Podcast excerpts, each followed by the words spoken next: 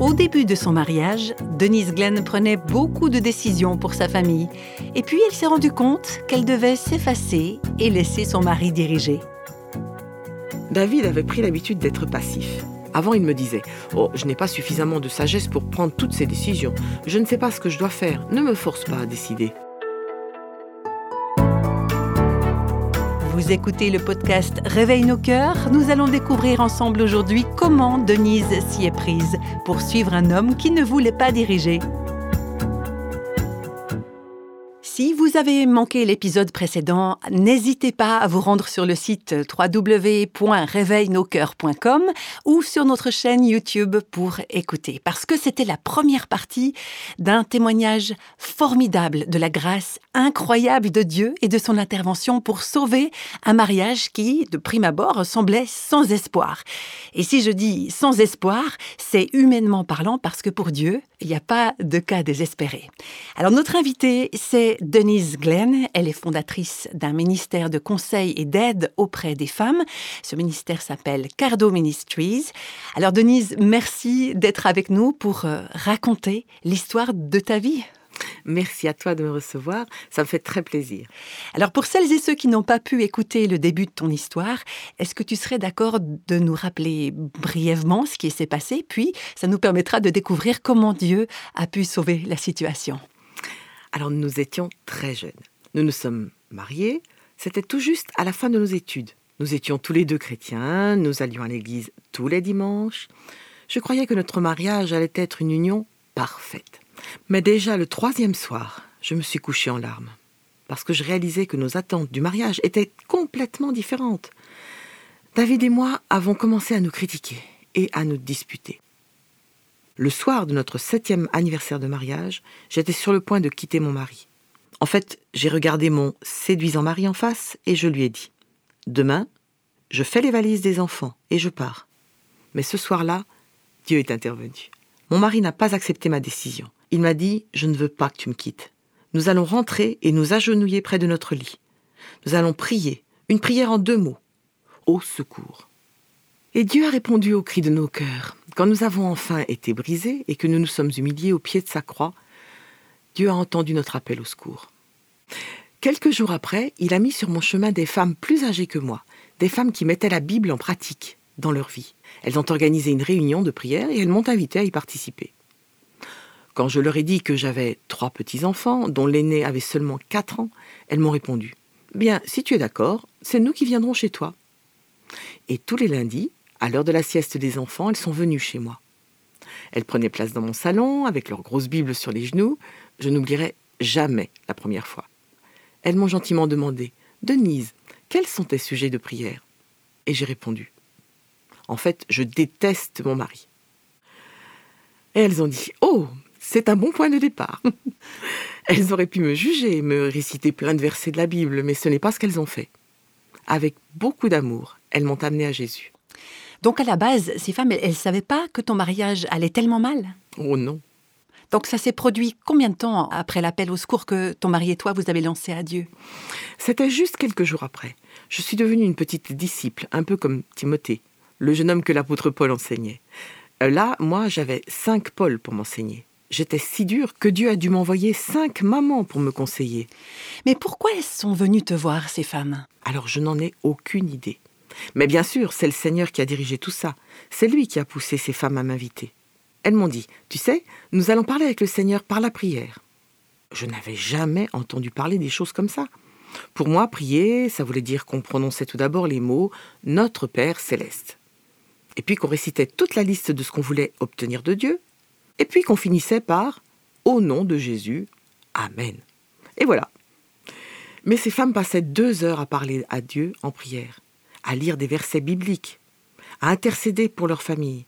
Alors quand j'ai exprimé à quel point j'étais désespérée par rapport à mon mariage, elles ont ouvert leur Bible à la lettre aux Éphésiens et elles ont prié les six chapitres de ce livre, un verset après l'autre. Dieu a commencé alors une puissante œuvre de transformation en moi. Quand tu as dit à ces femmes que tu détestais ton mari, est-ce que c'était la première fois que tu confiais honnêtement à quelqu'un qu'il y avait un problème dans ton mariage? C'était la première fois que j'en parlais à quelqu'un. À part à David, naturellement.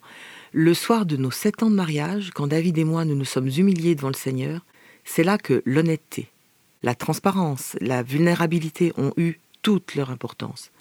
Alors quand ces femmes m'ont invité à la réunion de prière, j'étais brisée, si l'on peut dire. J'étais devenue vulnérable, humble. Et quand je leur ai dit je déteste mon mari, euh, j'en étais choquée moi-même. Elles ont immédiatement compris qu'il s'agissait d'un rendez-vous divin entre elles et moi. Et quand elles ont prié, c'était comme si la parole de Dieu s'était déversée en moi.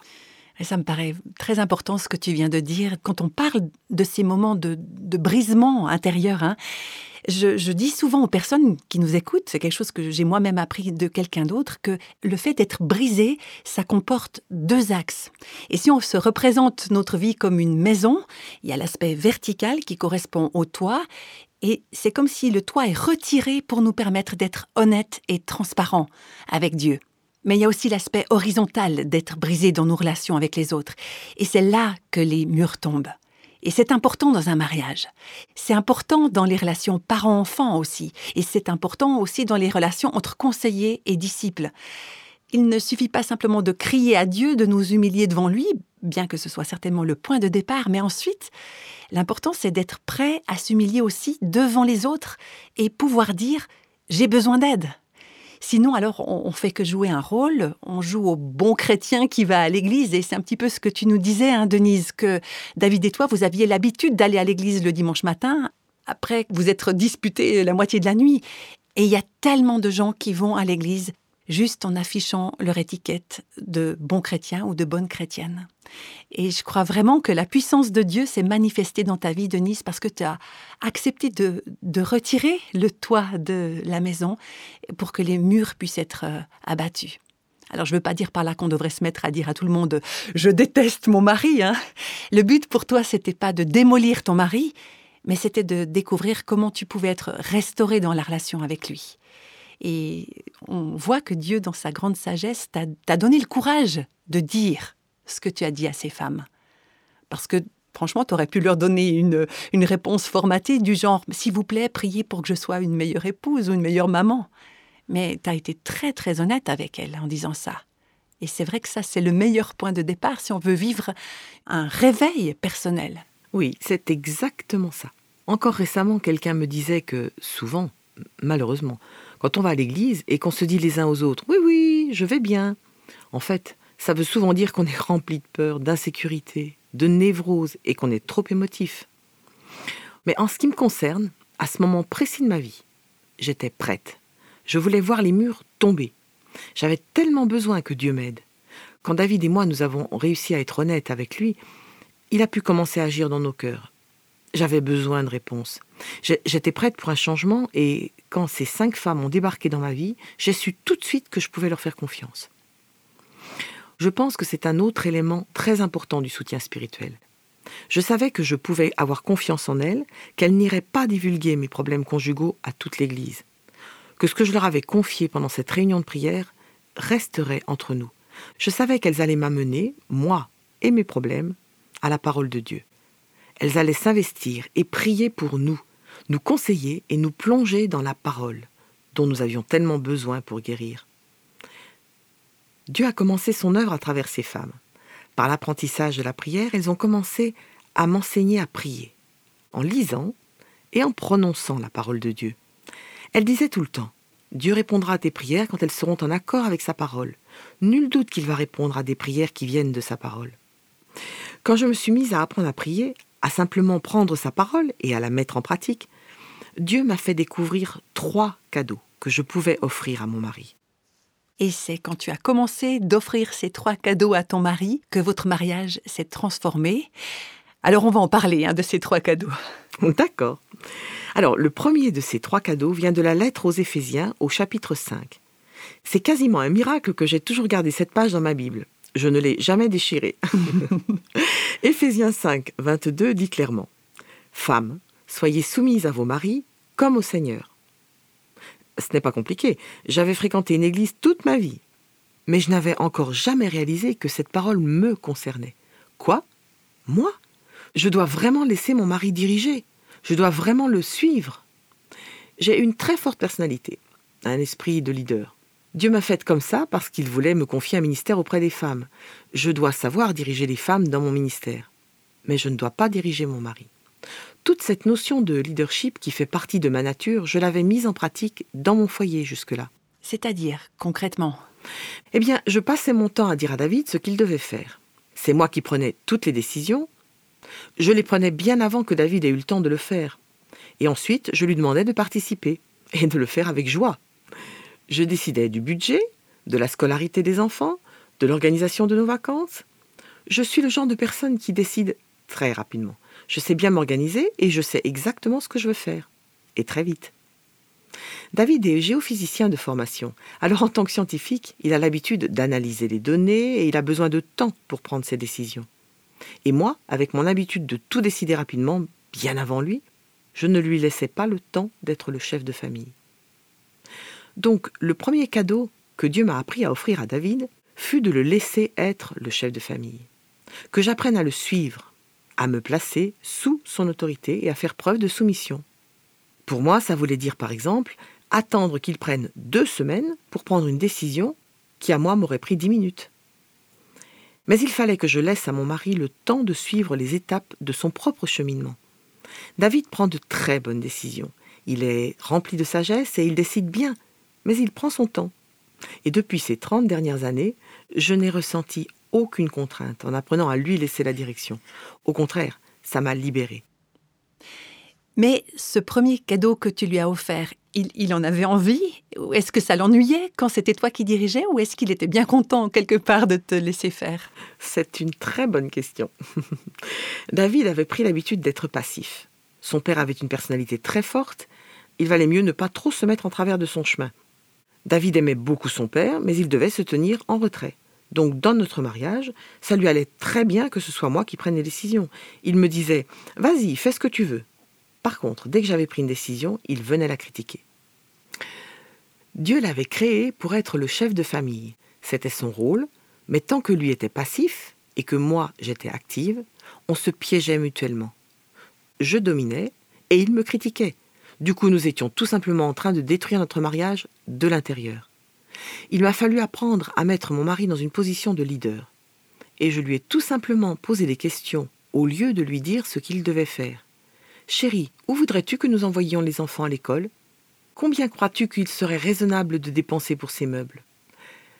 Est-ce qu'on va fréquenter telle église ou telle autre? Est-ce que tu penses que je devrais enseigner à l'école du dimanche ou pas? D'après toi, je devrais aller à cette conférence pour les femmes ou pas? Mais est-ce que ça veut dire que tu lui confiais toutes les décisions à prendre? Tu ne proposais plus aucune idée Il n'y avait plus aucune réflexion euh, quelque part de ta part dans votre mariage? Non, non, pas du tout. Je lui disais toujours ce que je pensais et j'ai des opinions très marquées. Lui, il m'a appris à prendre le temps de réfléchir avant de décider. Je venais le voir en disant Tu sais, chérie, j'ai vraiment envie de faire ça à l'église. Ou encore, j'aimerais vraiment que les enfants puissent faire ceci ou cela, et voilà pourquoi j'ai fait telle et telle recherche, et voilà ce que j'ai découvert. C'est quand j'ai commencé à lui remettre ses décisions, à me retirer progressivement, et à me taire, ce qui me coûtait beaucoup, qu'il a pu assumer son rôle. Je pense qu'il y a beaucoup de femmes qui nous écoutent en ce moment, et qui se disent J'ai pris le rôle de chef de famille parce que mon mari ne veut pas assumer cette position alors il serait intéressant qu'elle se pose les quelques questions suivantes. Est-ce que vous le laissez prendre ce rôle de leader? Est-ce que vous arrivez à vous faire plus discrète, à lui dire ce que vous pensez, en le laissant profiter de votre sagesse et de vos opinions? Il en a besoin dans son processus de prise de décision. Est-ce que vous arriveriez à vous mettre en retrait, à prier pour que votre mari soit le chef spirituel et à le laisser assumer cette place? Et en ce qui te concerne, Denise, est-ce que tu penses que David a pris des décisions qui ont été de mauvais choix? Absolument, bien sûr, il est humain. Le Seigneur a créé l'homme avec la poussière de la terre, alors parfois l'homme agit comme tel. bien sûr qu'il n'est pas parfait. Il y a eu plein de décisions qui n'ont pas été parfaites, des choses que nous avons achetées qui n'étaient pas adaptées, ou des vacances que nous avons prises, enfin bref. Et toi, tu l'as critiqué ou tu lui as reproché certaines de ses décisions? Je ne me souviens pas d'avoir délibérément voulu le critiquer. Je n'ai pas vraiment d'exemple qui me viendrait à l'esprit comme ça. Mais c'est sûr que j'ai dû être tenté de le faire parfois. Quand j'ai commencé à apprendre comment être disciple de Christ au contact de ces femmes, je me suis passionnée pour la parole de Dieu. Le matin, je me levais plus tôt pour passer du temps avec le Seigneur. Je lisais la parole et je l'étudiais. Je me plongeais dans les temps de prière et d'adoration qui me transformaient. David, lui, il se contentait de jouer au basketball ou au tennis. Et le dimanche, il dépoussiérait sa Bible pour aller à l'église. Mais il n'était pas le chef spirituel de notre foyer. Alors pour m'aider à lui laisser ce rôle, j'avais collé un post-it sur le téléphone. Parce que des gens m'appelaient souvent pour me demander de faire plein de choses. Et sur ce post-it, j'avais écrit Demande d'abord à David. En fait, David vous dirait que c'est quand j'ai commencé à le laisser diriger, à prendre les décisions, qu'il s'est senti obligé de prier et de se tourner vers la parole de Dieu. Il explique que c'est comme ça qu'il a commencé à passer du temps avec Dieu chaque jour. Avant, il me disait Oh, je n'ai pas suffisamment de sagesse pour prendre toutes ces décisions. Je ne sais pas ce que je dois faire. Ne me force pas à décider. Alors je lui ai répondu Chérie, c'est toi qui es le chef spirituel de notre famille, mais je suis là pour t'aider, bien sûr. Quoi que tu décides, je te soutiendrai. Mais c'est toi qui dois te placer devant Dieu pour les décisions à prendre concernant notre famille. Et moi, je vais te soutenir. Donc, quelque part, il s'est senti poussé à rechercher pour lui-même la sagesse de Dieu. Exactement, tout à fait. Il a commencé par cinq minutes par jour, il lisait quelques psaumes et il priait. Maintenant, chaque matin avant d'aller au travail, il passe environ une heure avec Dieu, tous les jours. Il se tient à genoux pour prier pour notre famille. C'est vraiment notre intercesseur. À cette époque, je n'aurais jamais cru que David Glenn deviendrait une sorte de géant spirituel, un chef spirituel pour moi et pour notre famille. Mais c'est ce qu'il est devenu. C'est Dieu qui a accompli ce miracle, mais ce n'est pas arrivé du jour au lendemain. Il a fallu trois ans, trois longues années avec deux pas en avant et dix en arrière. Il a fallu beaucoup de temps pour réparer les blessures qu'on s'était infligées pendant ces sept longues années. Donc pour toi, il a fallu faire preuve de, de patience, te dire que les changements allaient prendre un certain temps mais vraiment, on peut dire que pendant toute cette période, et pour la suite de votre mariage aussi, tu as dû faire confiance au Seigneur pour que ce soit lui qui agisse dans le cœur de ton mari, que ce soit Dieu lui-même qui opère les changements que toi, tu pouvais pas faire. Tout à fait. J'ai vraiment dû apprendre à laisser David diriger et à me mettre en retrait. Souvent, j'étais furieuse contre moi-même. Je m'en voulais sévèrement à chaque fois que je manquais de respect à David ou que je laissais échapper des paroles déplacées. Je rentrais à la maison, je me torturais en pensée. Mais heureusement que je commençais à connaître la parole de Dieu parce que je pouvais m'en servir pour combattre. Dieu m'a vraiment appris à être patiente avec moi-même. Il nous a appris à David et à moi à grandir ensemble, et de ce fait à ne plus avoir des attentes totalement irréalistes l'un envers l'autre. Tu sais, du genre euh, un coup de baguette magique et tout est réglé. Nous avons dû travailler à notre mariage. Parfois c'était David qui écoutait et d'autres fois c'était moi. Mais le grand changement de direction a été le moment où nous avons commencé à nous rapprocher au lieu de nous éloigner l'un de l'autre. Les murs entre nous étaient tombés. Rien n'a été facile. David a dû apprendre à me faire confiance. Confiance dans le fait que je reste en retrait et que j'arrête de le devancer tout le temps. Apprendre à me faire confiance dans ma gestion de l'argent. Il nous a fallu établir un niveau de confiance entre nous deux. Et moi, j'ai dû lui confier mon cœur. J'avais construit un mur tout autour de mon cœur, un mur qui disait ⁇ Tu ne pourras plus jamais me faire de mal ⁇ Et il a fallu que j'abatte ce mur et que je fasse confiance à David pour lui laisser cette direction. Ça a été un énorme pas de foi pour moi, parce que j'avais peur qu'il me mène dans la mauvaise direction. L'une des choses les plus terrifiantes pour moi a été de le laisser diriger mon ministère. Je me disais, Dieu m'a appelé moi J'étais en train d'apprendre tellement de choses de la part du Seigneur, de la part de ces autres femmes aussi. J'avais envie de mettre en pratique mon don spirituel d'enseignement pour en faire bénéficier les femmes. Combien c'était difficile de laisser David assumer le rôle de leader dans mon ministère et de lui laisser l'occasion de me dire Oui, ce serait bien que tu puisses aller enseigner ici ou là, ou non, il vaudrait mieux que tu n'ailles pas parler là-bas. Ou encore, je sais que Dieu veut que tu écrives. Prends du temps pour rester à la maison à écrire tranquillement. Alors, oh oui, cela représentait un énorme pas de foi. Mais ça a été une telle bénédiction dans notre relation. Nous sommes tellement amoureux. Vraiment, nous sommes fous amoureux. C'en est presque ridicule. On fait des pique-niques, des tours à vélo ensemble, comme des ados qui vivent leur premier amour. Si on m'avait dit ça le soir de notre septième anniversaire de mariage, ou les deux autres années qui ont suivi, je n'aurais jamais cru que ce serait possible. Mais quand notre dixième anniversaire est arrivé, nous étions plus amoureux que jamais. Et c'est pareil depuis, et même encore mieux. Et on se joint à vous deux, hein, Denise, pour rendre grâce à Dieu. C'est vraiment merveilleux, le, pouvoir de sa grâce. Et en t'écoutant comme ça, je me disais que c'est souvent en fait la peur qui nous empêche de nous abandonner à Dieu, à sa vérité, hein, quel que soit le domaine de notre vie finalement. Et j'imagine qu'il y a parmi les personnes qui nous écoutent euh, des gens qui en sont justement là où toi tu en étais les premières années de ton mariage, des gens qui ont peur de perdre le contrôle, peur qu'on profite d'elle ou d'eux, peur que leur cœur soit blessé. Est-ce que tu aurais une, parole d'encouragement pour ces personnes qui luttent avec la peur qui se trouve dans le cœur de tout être euh, humain finalement, hein, à un niveau ou à un autre? J'avais cette peur moi aussi. Ce que j'aimerais dire à ces personnes qui nous écoutent aujourd'hui, c'est que je vous encourage à mettre votre foi et votre confiance dans l'amour du Seigneur Jésus.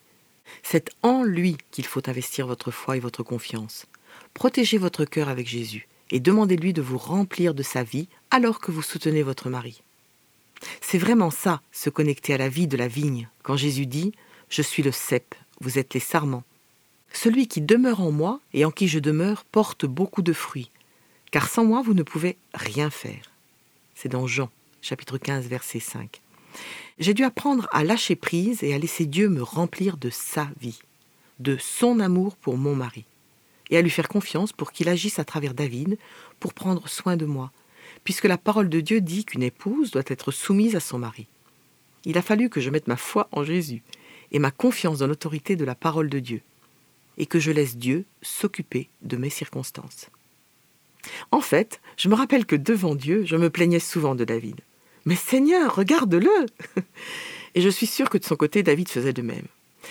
Mais petit à petit, Dieu s'est mis à changer nos cœurs, à mon mari et à moi, dans la soumission et l'amour de Christ. Pour ma part, je suis constamment en train d'apprendre. J'ai choisi de me soumettre à l'autorité de la parole de Dieu, et Dieu m'a béni en cela. Sa bénédiction a été de nous rapprocher l'un de l'autre, David et moi. Merci beaucoup, Denise. Alors voilà, nous avons découvert aujourd'hui le premier des trois cadeaux que tu as offerts à ton mari. Et c'est vrai que c'est un cadeau pour un mari, hein, quand son épouse lui reconnaît la place que Dieu lui a donnée, celui d'être le chef de famille, et quand cette épouse soumet sa volonté à la sienne, et quand l'un et l'autre aussi se soumettent à Christ. Et probablement qu'aujourd'hui, Dieu a parlé à plusieurs personnes, en particulier des auditrices, pour leur dire que c'est vraiment un cadeau qu'elles peuvent offrir à leur conjoint. Et si c'est votre cas, eh bien, dites simplement oui, Seigneur. Et abandonnez d'abord votre cœur au Seigneur, car c'est là le point de départ de votre soumission. Et puis, dites-lui, Seigneur, oui, par ta grâce, j'offrirai ce cadeau de soumission respectueuse à mon mari pour ta gloire. Et alors vous verrez Dieu commencer à agir d'une manière étonnante dans votre mariage. On se retrouve bientôt pour le prochain épisode de Réveil nos cœurs et on découvrira les deux autres cadeaux que vous pouvez offrir à votre conjoint, comme ce que Denise Glenn a fait dans son propre mariage.